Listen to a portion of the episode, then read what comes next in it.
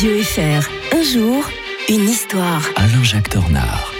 C'est une nouvelle semaine euh, qui commence et notre professeur d'histoire préféré est avec nous. Bonjour Alain-Jacques Tornard. Bonjour Mike. Ah, pourtant, c'est pas vraiment l'histoire hein, que vous allez nous enseigner ce matin, c'est plutôt la chimie. On va revenir un 6 mars 1869. Ce jour-là, Dimitri Mendeleev euh, sortait son tableau périodique des éléments. Il est toujours utilisé aujourd'hui en plus. hein. Vous avez connu ça, Mike? J'étais alors exécrable en chimie. Ne m'en parlez pas, je vais refaire des cauchemars là. Moi aussi, moi aussi. Moi Moi, je aussi. préférais l'histoire. C'est hein. parce qu'il y avait cet événement-là le 6 mars et je me suis dit on est le 6 mars 1869 Ouais. et euh, que c'était un élément euh, essentiel parce que ça a bouleversé ça l'histoire justement de la de la chimie hein.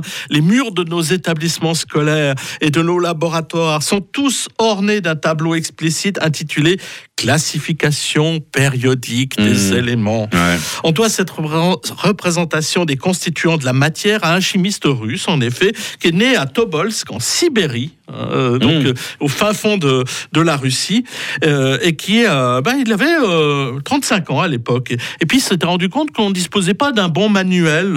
et bon, qu'il y a eu était- d'autres classifications avant, il y avait eu Lavoisier, mais bon Oui, voilà, c'était un, peu- un vieux. Et, hein. et puis il se disait qu'il fallait un petit peu mettre de l'ordre justement dans la chimie. Et ce professeur de Saint-Pétersbourg ben, rédige lui-même un ouvrage en deux volumes sur les principes de, de la chimie. Et ce travail l'amène à réfléchir sur la manière d'ordonner les 63 éléments qui étaient connus à l'époque, Mhm. hein, l'hydrogène, l'oxygène, le fer, le carbone. Vous avez connu tout ça. Oui, bien sûr. Et en classant les éléments d'après le poids de leurs atomes, Mendeleev observe que leurs propriétés chimiques se répètent à intervalles réguliers. Et c'est ainsi que le 6 mars 1869, il présente devant la Société chimique de Russie un projet de classification périodique à ligne et à colonne. Et deux heures plus à colonne. Et deux ans plus tard, il améliore le tableau, un tableau. Alors c'est là que c'est très intelligent de sa part parce qu'il est très modeste. Il se rend compte qu'il y aura sans doute d'autres éléments qui vont venir se juxtaposer. Donc il laisse des éléments vides. Ah, c'est pour cas ça. où on en aurait oublié.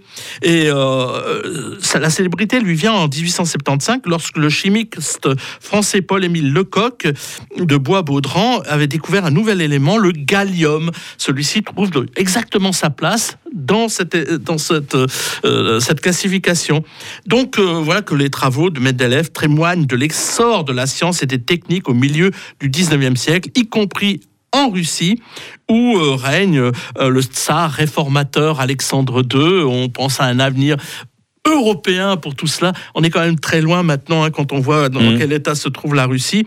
Euh, en fait, euh, avec la création de la houille blanche, par exemple, l'inauguration du canal de Suez et aux États-Unis du premier chemin de fer transcontinental, on est rentré dans une nouvelle ère de progrès euh, qui va nous emmener tout droit vers la Première Guerre mondiale. Il est dans son élément quand il nous parle histoire. Alain-Jacques Tornard qui demain euh, va nous faire voyager un peu direction la côte nord-américaine. On va évoquer le prélude à la colonisation euh, française des Amériques. Tout un programme. Bonne journée Alain-Jacques. Bonne journée à tous.